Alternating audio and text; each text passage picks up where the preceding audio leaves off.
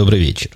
11 октября 2006 года, около 8 часов по среднеамериканскому времени, 94 выпуск подкаста от Умпутуна.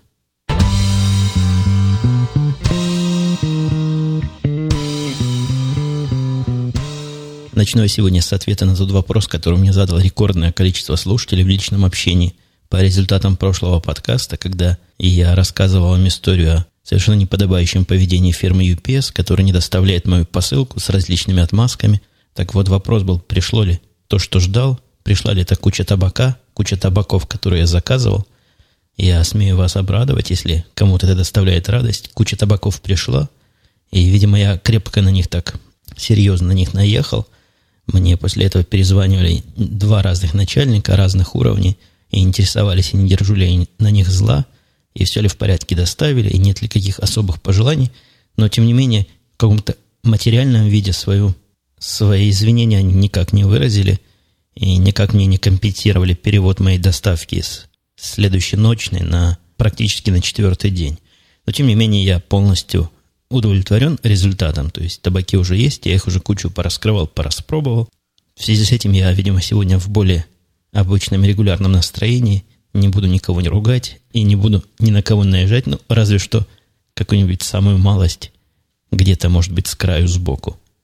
Вообще, мне куча обновлений за прошедшую неделю появилась. Вот я с вами говорю через практически через то же самое, что я с вами и раньше говорил, но тем не менее, мне кажется, звучание мое несколько поменялось. И, как ни странно это звучит, поменялось оно от того, что я слушаю себя теперь в новые ушки – ушки, которые тоже по случаю достались, ушки от фирмы Sennheiser или Sennheiser, я уж не знаю, как она правильно произносится, такие довольно, довольно жестокие ушки, в том смысле, что сидят они на голове так крепко, что такое впечатление, будто ты в тисках сидишь. Но при этом звучат, по-моему, даже лучше, чем те, что у меня звучали раньше, и в отличие от прошлых, которые, если вы помните, были фирмы AKG, они полностью звукоизолирующие – мне они нужны были для записи другого совсем подкаста «Радио Ти», где полуоткрытые наушники мешают, они помогают. Но вот что-то они мне пришлись по душе, как-то уж больно уютно сидят на голове, хотя, еще раз повторюсь, такое впечатление, что тебя кто-то сзади держит за уши крепко такими накачанными руками. В пути, по-моему, за этими же наушниками, о которых я вам только что проружал весь мозг, я, я, я с ребенком туда ехал, в этот э, гитарный центр – это магазин, в котором я всякую свою звуковую аппаратуру покупаю руками, где я люблю все это послушать. Я как-то рассказывал про этот магазин. Магазин просто какой-то рай для музыкантов.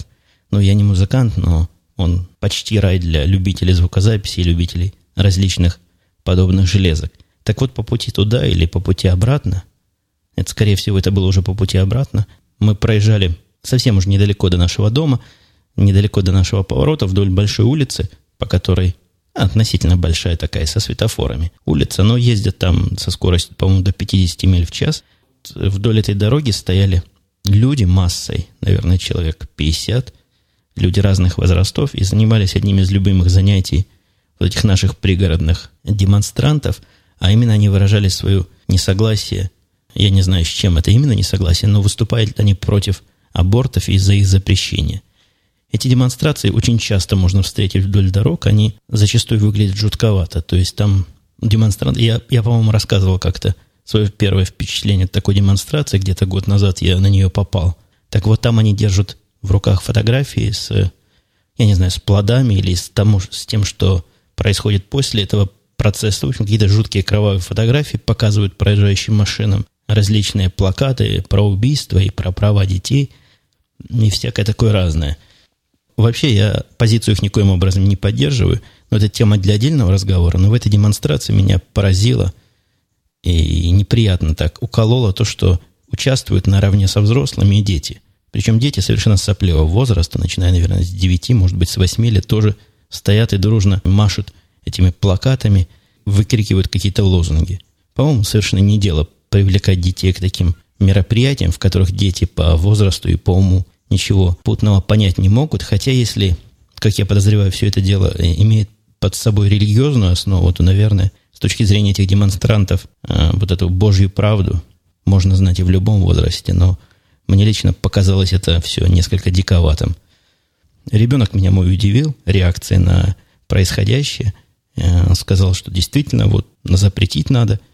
Я начал с ним общаться, откуда ему такие мысли странные в голову пришли, где это ему так мозги промыли, вроде бы никогда разговоры на эту тему не заходили, и вроде бы в школе ничего такого уж радикально странного не учит. Оказывается, он своим умом до этого дошел, и я так понял, его мысль вот о запрещении была основана на каких-то слухах и каких-то странных стереотипах о том, что аборты разрешены и делаются практически на любых сроках, где абсолютно полноценных и здоровых детей убивают и, и прочее, прочее, прочее. В общем, пришлось с ним провести некую воспитательную беседу. Не знаю, насколько он воспринял ее, но, по-моему, перестал уже нести такую чушь по поводу вот этого всеобщего убийства, практикуемого под защитой закона. На этой неделе я уже побывал на работе, и как бы это ни было противно, буду посещать офис еще завтра и, может быть, даже послезавтра. Связано это с приходом моего нового работника. Он действительно вышел на работу, несмотря на то, что были опасения, придет он или нет. Но вы, возможно, помните, у меня уже был предыдущий случай, когда человек на два наших предложения одно за другим отвечал положительно, а потом отказывался в последний день. Вот по поводу этого нового работника у меня тоже были некоторые некоторые сомнения. Его почти по-русски зовут, почти Иваном, Эваном. Вот по поводу этого Ивана были сомнения, придет он или нет, но пришел уже. Э, и, я дальше расскажу про свои некоторые впечатления от общения с этим Иваном. А пока работа меня натолкнула, знаете, на такую странную тему, э, скорее подходящую к родственному шоу «Янки после пьянки», э, которое записывается в этой студии, о том, что я все-таки, видимо, предпочитаю американскую наивность и непосредственность некой восточной скрытности. На эту тему меня натолкнули совершенно рабочие обстоятельства. Есть у нас во флоридской группе несколько людей вот таких восточных. Одна из них, ее зовут Трейси. Она занимается в последнее время разработкой клиентской части к моим программам. То есть на моей стороне есть такая система, такая программа, набор программ и аппаратуры, которая называется сервером. И вот это моя вся система выполняет какие-то сложные довольно-таки вычисления, принимает довольно мудреные и быстрые данные со многих мест, готовит результаты и отдает их трейси. Сложность разработки сервера э, в разы или даже на порядке превышает сложность разработки клиента в нашей конкретной ситуации. И я говорю это не понаслышке, а как человек, как-то разработавший клиенты для подобного сервера, и знаю, что ну, не может разработка клиента занять месяца. Трейси же занимается разработкой клиента месяцами, при том, что девка на вид не глупая. И при общении с ней я ну, как-то не натолкнулся на такое глубокое непонимание или глубокую тормознутость, которая могла бы это объяснить. А произошло совершенно непонятно. Я месяца четыре назад, наверное, закончил разработку сервера, а все это время она разрабатывала клиента, и вот до сих пор его разрабатывает. Вот в последние дни я начал уже этим активно интересоваться, потому что вышестоящие органы требуют продукт, а трудно показать продукт без того, что работает у, у пользователя, у конечного юзера. И я начал с ней выяснять, где же тут собака порылась и в чем тут загвоздка. Оказалось, что загвоздка – это вот загвоздка какого-то психологического характера. И я этой Трейси никоим образом не являюсь ни начальником, ни руководителем, ни... Ну, не знаю, конечно, косвенно мое мнение может на нее повлиять, но впрямую мы с ней на уровне начальник-подчиненный не общаемся и никогда не общались. Вот мне кажется, она меня то ли побаивается, то ли опасается, то ли такая гипертрофированная форма уважения, но она в процессе разработки натыкалась на различные недопонимания и на различные даже, честно скажем, ошибки в моей серверной части, но не могу же я все проверить вот так вот потенциально. Я как раз ожидал, что она в результате разработки своей части будет присылать мне отчеты о том, что, что не так, и просить чего-то починить, чего-то доделать. Так вот, все эти месяцы она занималась тем, что обходила мои проблемы, мои ошибки, мои недоработки и пыталась это решить какими-то другими способами, при том, ну, совершенно зачастую фантастическими способами. Я тут случайно посмотрел на ее код, и то, что на моей стороне можно было бы сделать за, за день работы, у нее реально могло занять месяцы больше. Вот вот такой на скрытности все эти месяцы проработал, пытаясь не, не спросить меня о том, а не мог бы ты то-то или то-то починить, и вот делала все в результате сама. Чего она там надела, это страшное дело. Это как каламбурное дело, страшное дело, это просто выбросить и заново начать писать уж правильно, и задавая мне вопросы в процессе, было бы, на мой взгляд, быстрее. Наш другой работник, который в этой же области работает, у них там есть, был некий, который уже уволился, но не в связи с этим он уволился. Он никогда такую ситуацию себе не загонял и всегда меня заколебывал вопросами по поводу, как сделать то, как сделать это, и почему у меня та или иная функция работает не так, как описано в мною же нарисованной документации. Так что, на мой взгляд, ее восточная скрытность в этот раз сыграла какую-то очень негативную и очень тормозящую роль в нашем техническом процессе. А до того, как я тронул вопросы, комментарии, я тоже вам как-то неоднократно продвигая Хабра-Хабр, сайт рассказывал, что я начал там подкасты выкладывать. Так вот, там с подкастами, вы знаете, происходит нечто странное. Я осознаю, что Хабра-Хабр – это сильно технический сайт, и тусуются там люди технических и гиковских направлений, но вот до такой степени, что даже странновато. Фактически все подкасты, ну, практически все подкасты, которые пытались там выкладываться, ну, за некоторыми редкими исключениями, к счастью, ваш покорный слуга в эти исключения тоже входит, они там все заголосовываются в отрицательную сторону. Ну, там я рассказывал, у них система, когда любая статья или любой контент, который другой пользователь доставил, может из-за того, что набрал отрицательные голоса, пропасть там где-то в глубине отстойников и не выйти на свет. Так вот, практически все подкасты, которые туда пытались выкладываться, за исключением вот, вот этого подкаста, подкаста Радио Ти и еще технического подкаста Бобука «Веб-обзор», они все заголосовывались в отрицательную сторону. Я не знаю, неужто такие гики переборчивые или такие придирчивые, даже удивительно. Там было пара подкастов, на мой взгляд, достойных, за которые я лично голосовал вверх, а все равно основная масса народа за, забанила их целиком и полностью. А к слову о Хабре, с появлением Хабра и, в общем, струйки новых пользователей, которые туда приходят, все-таки Хабра это не Арпод, и таких количеств слушателей там не водится, люди туда, насколько я понимаю, ходят за другим – но Хабр породил струйку, э, ручеек свежих слушателей для меня. Этот ручеек э, начал вызывать такие проблемы, проявлять такую специфику, будем точнее, это не совсем проблемы, от которой я на Арподе и за все свои более чем 90 выпусков отвык. Специфика в том, что появляются люди, которые вообще никогда до этого не слышали моих подкастов, и начиная слушать с какого-нибудь там 92-го, 93-го, с удивлением спрашивают, а чем плохо то, что ты являешься обладателем дедиков, например, был такой вопрос. Это я клоню к тому, что, как не прискорбно это признавать, но похоже, что подкаст превратился в некий сериал, где для понимания текущего последнего выпуска требуется какое-то хотя бы шапошное знакомство с предыдущими. Это, на мой взгляд, недостаток и какая-то недоработка с моей стороны. Я пока не имею подробного плана, каким образом это чинить, было предложение от одного из слушателей, тоже из Хабра, кстати, мы с ним так довольно предметно подискутировали, э, и на эту сторону тоже. Он предложил, например, давать в начале каждого подкаста краткое описание предыдущих серий. Но это все-таки, мне кажется, не туда, не в струю. У нас тут не видео, и если видео картинки можно много информации за короткий срок уложить, то если я буду просто давать этот обзор быстрым, быстрой речью, допустим, ускоренной в 4 раза, и вырезать какие-то куски из предыдущих выпусков, не думаю, что это внесет какое-то особое дополнительное понимание.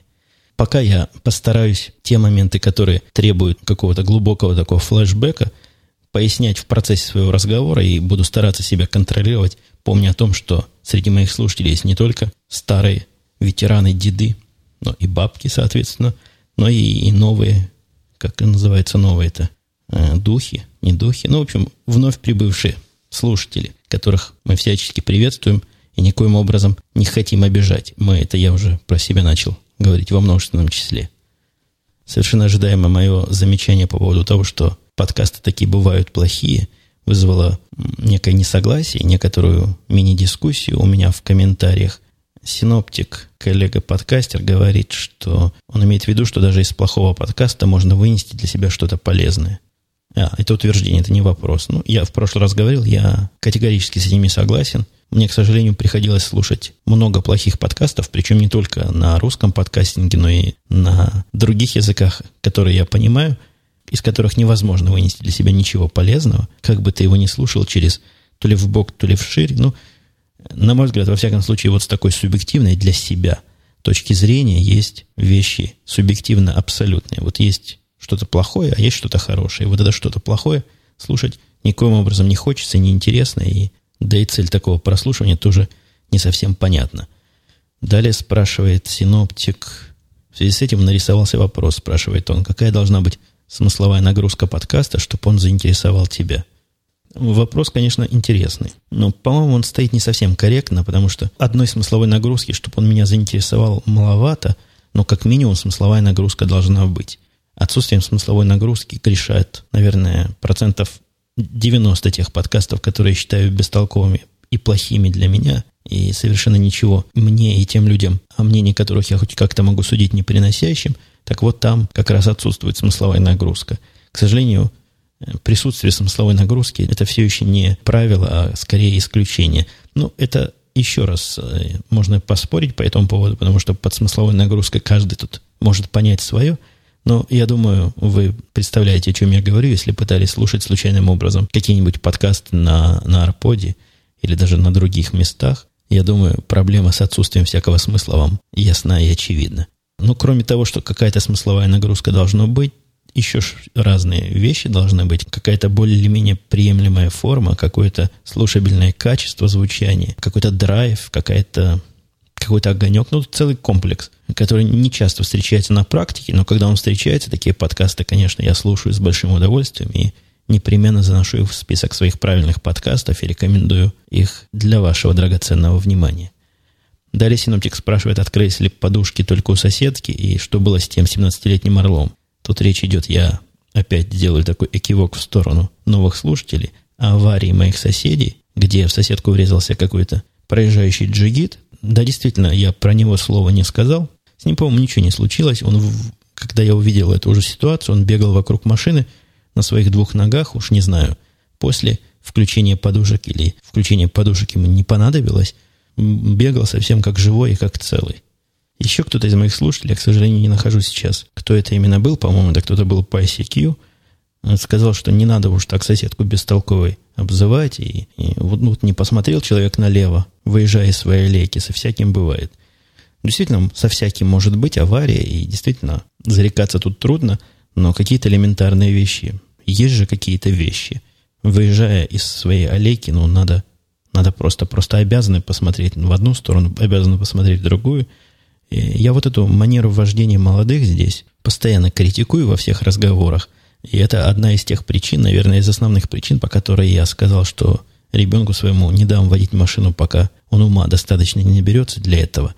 Хотя правильное слово это тут не ум, наверное, а страх. Ездят они, да не только дети, но и многие такие более взрослые-взрослые, совершенно без страха, считая, что то ли у них машины непробиваемые, то ли они сами вечные – и позволяют себе такие вещи, которые только отсутствием вот этого страха им можно объяснить. Не буду сегодня в эту сторону нудеться, а перейду к следующему вопросу, который у меня прозвучал. Следующий комментарий был от, от АУ, слушателя, который довольно часто оставляет различные комментарии. Он тоже не согласен о том, что бывают плохие подкасты, хорошие подкасты. Говорит, нет абсолютного понятия хороший. Ну, понятно, что нет абсолютного понятия. Понятно, что разговаривая с вами, я ничего, кроме своего мнения, высказать не могу, потому что чего я еще могу сказать, кроме как свое мнение? Чего еще любой человек может сказать, кроме своего мнения? Мне кажется, это очевидно. Дальше АУ выражает мысль, что не может быть абсолютно плохого подкаста для, даже для него лично. Из любого подкаста можно что-то извлечь, было бы желание. Ну ладно, я не знаю, чего вы будете извлекать из... Я могу даже специально послать любому желающему список подкастов и посмотреть, что же вы оттуда извлечете завершая тему вопросов и комментариев, меня многократно спрашивали, за что я так не люблю фирму Dell, и я многократно на этот вопрос отвечал и неоднократно ее ругал. Так вот, есть еще один пример, живой просто из практики. Я рассказывал о приобретении новых лаптопов деловских D620. Ну, просто вершина технологии, там супер-дупер современные процессоры стоят. Компьютер муха не сидела новенький. Вот этот компьютер у меня проработал ровно месяц. Он с самого начала был странноватый, если вы помните. Я рассказывал, что установлены дополнительные 2 гигабайта памяти. В сумме дали не 4, как математика, наука говорит, 2 плюс 2 должно быть вроде бы 4, а почему-то 3. Мы с Dell связывались, они нам поморочили голову, сказали, что это вот Windows показывает 3, а в самом деле 4, когда я им сказал, что никакого Windows не стоит, а стоит Linux, Они сказали, что у них сейчас нет специалиста по Linux, который может мне помочь. И вообще с поддержкой линоксовских систем у них определенные сложности бывают. И обещали позвонить, но так и не вернулись. Но бог с ними. Три, так три. Гигабайтом больше, гигабайтом меньше мы это дело переживем. Но вот, проработав чуть больше месяца, компьютер стал совершенно хамски подвисать. В процессе работы отказывает одновременно практически сразу все. То есть, кроме картинки на экране, ничего больше не происходит и ничего сделать с компьютером нельзя. Вызвали мы, естественно, техника нашего, который обслуживает наши десктопы. Ну, вы помните, я рассказывал, что десктопы в режиме Linux у нас не обслуживаются, поэтому перед вызовом этого техника я перегрузился в Windows, показал ему, как в Windows компьютер странно тоже подвисает, и он запустил под этим же Windows набор каких-то деловских тестов. Тесты работали, наверное, минут 30-40, такие долгие, тщательные тесты, и выдали такую сводную табличку результатов. Я такого количества поломок в одном компьютере, отдельно взятом, никогда в жизни не видел. Эти тесты утверждали, что у меня неисправно решительно все, начиная с материнской платы, то есть нашли проблему в работе процессора эти тесты, в памяти, в работе шины, практически во всех устройствах, которые там могли быть красными в этом тесте, э, вот кроме жесткого диска, все оказалось неисправными, все оказалось на критическом уровне. И это речь идет о компьютере, который новый, который я сам достал из коробки месяц назад, поставил на стол. Хотя он лаптоп, но я использовал исключительно в режиме десктопа, в таком легком, на мой взгляд, для лаптопа режиме, не таская его с места на место, не роняя никоим образом. И вот он за истекший срок приказал долго жить. Но тут надо отдать должное сервису Dell. Они обещали, еще не прислали, но обещали прислать человека в течение одного дня. Вот, возможно, он уже и приходил. Он должен был сегодня в 12 часов прийти. Надо Карла узнать, приходил он или нет. Должен был прийти специальный человек из Dell с набором всех запчастей. То есть, я так понимаю, от моего компьютера останется там только корпус, дисплей и жесткий диск. И все остальное он должен принести с собой и прямо на месте поменять. Посмотрим, что из этого получится. Но любви это к делу, вы сами понимаете, мне не прибавило. Новый работник, который все-таки вышел на работу, Иван этот самый, оказался странноватым таким мужичком. Во-первых, он пришел в костюме. Вот это есть такая привычка у нашего босса. Когда кто-то приходит в костюме, он начинает подшучивать в том смысле, что мы тут все ходим как босики, а ты в костюме. Не позорь нас и приходи тоже на следующий день нормально. Так вот, он, он и второй день пришел в костюме. Он, видимо, из таких мужиков, которые любят ходить на работу в костюме. Это, конечно, нехороший признак, но, может быть, все не так плохо, как кажется.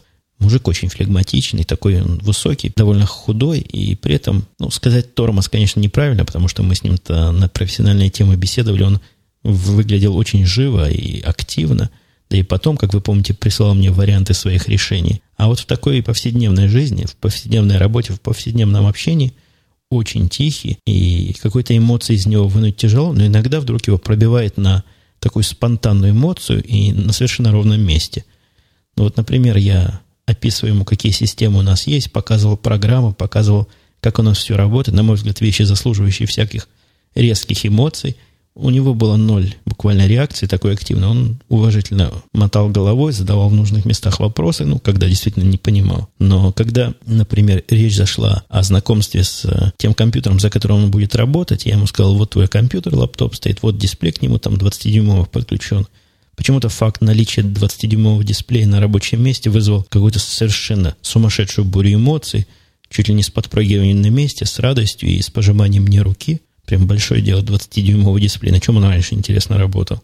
На мой взгляд, сегодня дисплей больше, чем 19 дюймов, это уже просто производственная необходимость, а не какое-то явление роскоши. Посмотрим, как с ним дальше пойдет. Я завтра специально еду на работу для того, чтобы вводить его уже в курс дела по нашим библиотекам, по нашим технологиям, по нашим программам уже вдумчиво и глубоко. И буду давать ему уже первое задание, но уже два дня прошло. Мог втянуться в процесс. Вполне, на мой взгляд, готов к началу эффективной работы.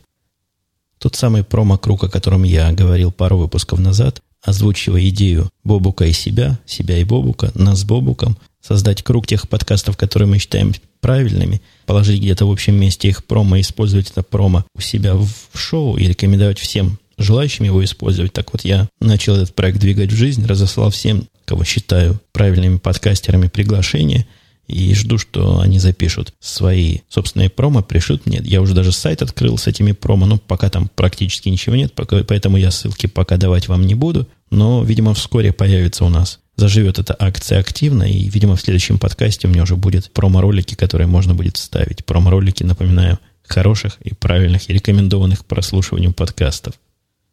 А еще прошедшая неделя порадовала началом новых сезонов двух в своем роде замечательных сериалов. Это, конечно, чемпиона чемпионов и, и лидера лидеров, всяческих моих личных и не только моих хит-парадов Лоста. Начался его очередной, по-моему, третий сезон так довольно живенько начался, необычно, непривычно и, и неожиданно. Обещает быть интересным. Если вы вдруг его пропустили, у вас есть возможность его посмотреть, то обязательно, обязательно подключайтесь хотя бы ко второй серии. Вот она скоро начнется. И второй сериал из тех, которых я смотрю, тоже у меня к нему неровное отношение было в разные времена, но, в общем, скорее хорошее, чем плохое – я посмотрел его два сезона, то есть все, что вышло, это Battlestar Galactica. И вот начался его по Sky-Fi каналу, начался его очередной, тоже, по-моему, третий сезон. И тоже там все неожиданно, все странновато и все закручено. Нравится мне, как начинаются новые сезоны моих любимых сериалов. Похоже, интересный просмотр, ну, хотя бы по пятницам. Эти два сериала, по-моему, в пятницу выходят. Хотя нет, Lost, по-моему, во вторник. Но, тем не менее, два правильных сериала в неделю мне уже обеспечены – а там, может быть, найду еще что-нибудь для души. И уж совсем напоследок я не говорил сегодня ни про правильные программы, ни про правильные железки. Кстати, по поводу программ возникла дискуссия. Так ли хороша вот этот RSS-ридер Newsfire, о котором я говорил. Меня просили дать на него ссылку, но если вы в гугле напишите Newsfire, вы найдете на него ссылочку, там есть и демонстрационная версия, посмотрите. Э, так вот, там было высказано мнение, что Виена – тоже достойный RSS-агрегатор. Я не буду спорить, он интересный RSS-агрегатор. Я попытался его использовать, натолкнулся на отсутствие некоторых необходимых мне функций и на недостаточную сексуальность. Ну, не Анджелина, он Джули, и даже не Ким Бессенджер мира RSS-агрегаторов, а совсем, а совсем даже не так. Поэтому я все-таки остановлюсь на своем прошлом выборе. А вот по поводу правильных железок я приобрел себе железку времени уже про нее особо не остается говорить, как раз которая продвигает меня вот в то самое направление правильных устройств для видеозаписи, о котором я начинал размышлять подкастов, наверное, 10-20 назад. Если вы помните, я ругал мини-DV камеры как не user-friendly устройство, во всяком случае, с точки зрения такого завзятого пользователя Macintosh, который привык к такой plug-and-play – а вот эти все ограничения, связанные с последовательным доступом к ленте, с тем, что данные из одного формата, которые хранятся на мини-DV-кассете, надо переводить в другой формат, и все это не так быстро, эти ленты надо перематывать туда-сюда.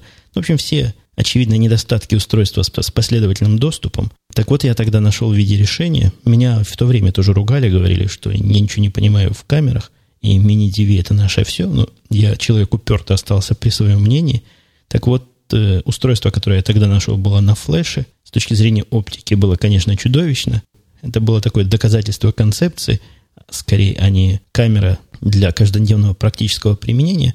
И в виде, как раз в виде вот в этом он вполне концепт доказал и перешел по наследству, опять же, к моему ребенку. А я приобрел себе видеокамеру, уже на этот раз настоящую и по настоящей совершенно цене, фирмы Sony.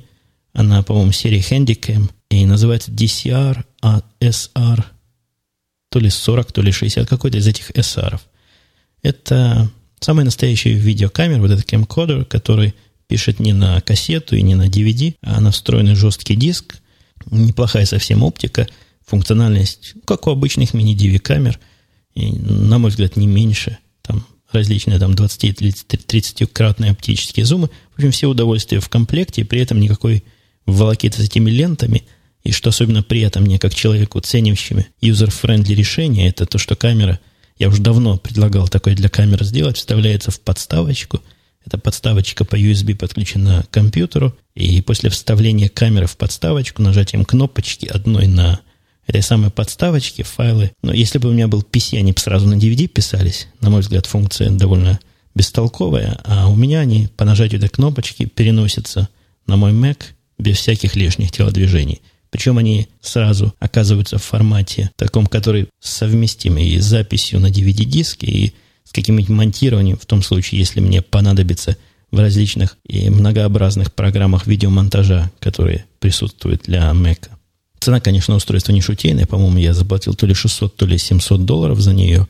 Но вещица, несомненно, правильная. Единственное, что меня удивляет, почему она такая большая. То есть по сравнению с обычными мини-DV-камерами она, конечно, маленькая. Но глядя на стоящий рядом iPod с жестким диском 30 гигабайт такого же размера, какой у меня в камере, я не понимаю, почему такой диск маленький и компактный не засунуть в камеру, это явно бы позволило сильно уменьшить ее размер. Возможно, есть какие-то в этом свои технологические причины или, может быть, вопрос цены, хотя, казалось бы, и цена не такая уж маленькая. Ну, вот, пожалуй, на этом я сегодня завершаю сегодняшний выпуск. Мы, как обычно... Кстати, вы заметили, что, как обычно, у нас уже который выпуск подряд происходит по средам по моему американскому времени и по четвергам по московскому времени. Так что вы, скорее всего, услышите меня ваш четверг, если вы на территории России, или если мы с вами живем в одном полушарии, в близких часовых поясах, то в следующую среду. Все. Пока.